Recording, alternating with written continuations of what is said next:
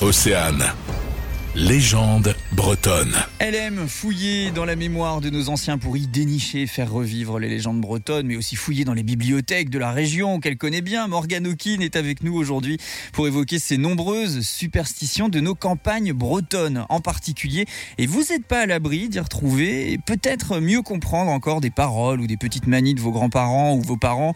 Euh, bonjour Morgane. Bonjour. Vous êtes à la fois folkloriste et autrice d'ailleurs euh, de votre premier ouvrage, Sorcière de Bretagne, aux éditions au bord des continents. Et donc euh, aujourd'hui, euh, eh bien, vous parlez, vous nous parlez de ces superstitions qui faisaient vraiment partie intégrante de la vie hein, dans nos campagnes. Oui, complètement. En fait, euh, les paysans bretons, alors évidemment là on parle de la Bretagne, mais c'était pareil dans pas mal de régions en France et dans le monde évidemment, mais cette terre particulière de la Bretagne qui est mêlée aux quatre éléments, eh bien oui, nos paysans bretons, ils avaient intérêt en fait à collaborer quelque part avec la nature. Pour cela, c'était elle, la maîtresse des opérations. Et donc, euh, pour mieux comprendre son langage, il fallait décoder ses signes, son rythme, écouter le rythme des quatre saisons au fil de l'année, savoir pourquoi un orage euh, arrivait maintenant. Il fallait aussi se repérer dans le calendrier quand est-ce qu'il pouvait réapparaître ou quand est-ce que le gel apparaissait. C'est là aussi que sont nés du coup les dictons, les proverbes, etc. Et c'était en fait des petites formulettes euh, qui étaient sous l'apparence de petites chansons en fait qui rimaient. C'était un petit peu pour se rappeler en fait mm. de ces repères, de ces dictons qui nous donnaient des repères dans le calendrier et du coup savoir quand est-ce qu'on pouvait à chaque fois euh, attendre un phénomène de la nature pour mieux suivre donc euh, l'art de travailler la terre. Mieux prévoir finalement les éléments, être en alerte en permanence sur ce qui se passe et puis bah, utiliser ces formulettes pour la transmission à de génération en génération. On va en parler. Mais vous avez donc mhm. quelques histoires euh, à nous raconter, comme celle de l'herbe de l'oubli. Elle est imaginaire ou elle est réelle, cette plante? Eh ben, c'est toute la question. Alors, quand un phénomène de la nature demeurait inconnu, qu'on ne pouvait pas prévoir et qu'on ne savait pas pourquoi il nous échappait, ça devenait en fait une, un fait surnaturel. Et de là en découlait des superstitions. Donc, l'herbe de l'oubli fait partie de ce genre de phénomène de superstition. Selon la légende, euh, certains paysans étaient perdus en fait, se perdaient en chemin dans leur champ, dans leur propre champ.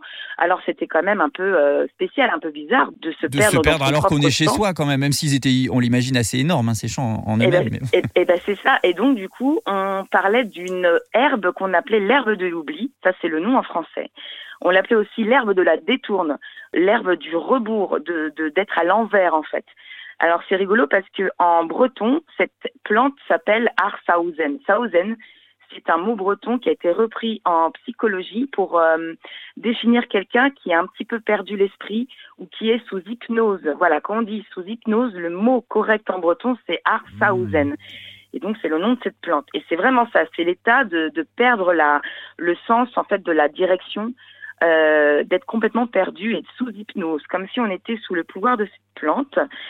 Et donc voilà, quand on dit qu'on foule l'herbe de l'oubli, eh bien voilà, on est sous son charme et on ne peut pas retrouver son chemin. Donc a priori, à l'époque, euh, il fallait euh, pour eux simplement fouler cette fameuse herbe pour devenir totalement hypnotisé et se perdre euh, même chez soi, quoi. C'est ça. Par contre, il y avait un remède. Il fallait attendre que quelqu'un de l'extérieur de ce périmètre, en fait, de l'herbe de l'oubli, vienne nous, nous, nous tirer par la main d'un coup sec et de là, on pouvait sortir de, de, de ce charme et, euh, et, revenir à la vie normale et reprendre le cours du temps. Il fallait encore, il fallait encore le savoir, même si c'était connu, j'imagine, à l'époque. Mais... C'est ça, exactement. Et donc, du coup, on pouvait reprendre euh, voilà, son orientation. Bon, et est-ce que c'est typiquement breton ça ou ça, ça, vient uniquement de chez nous? Alors, on en parle pas mal en Bretagne, mais effectivement, on en parle aussi en Vendée, en Normandie. Euh, il y a même cette histoire sur l'île Dieu.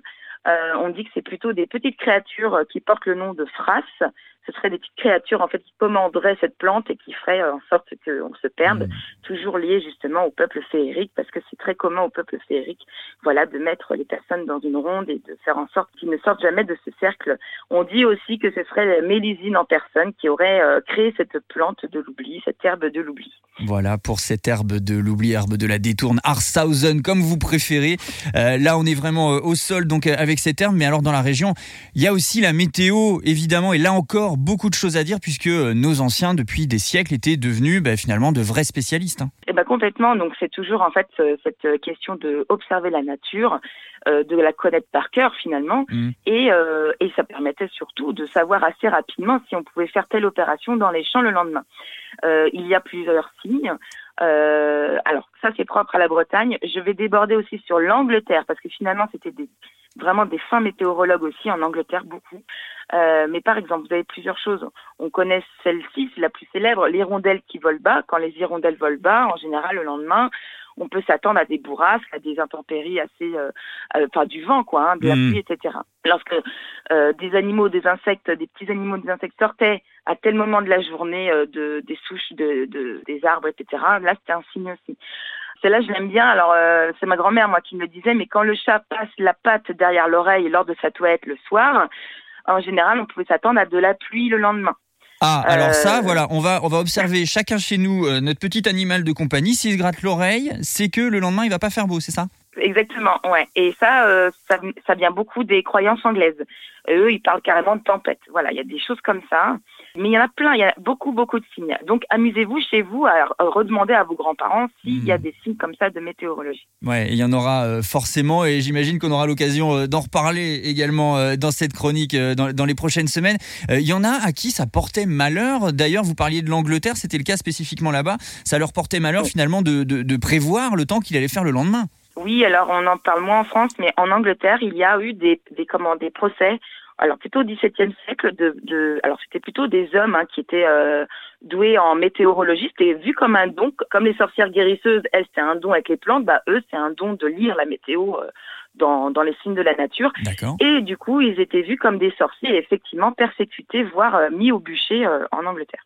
Bon, et ce qui est dingue, c'est que certaines croyances de l'époque, hein, toutes ces toutes ces manies, alors peut-être pas forcément le chat qui se gratte derrière l'oreille, mais il y en a d'autres qui ont été vérifiées depuis. Ils étaient loin, très loin de dire n'importe quoi d'ailleurs.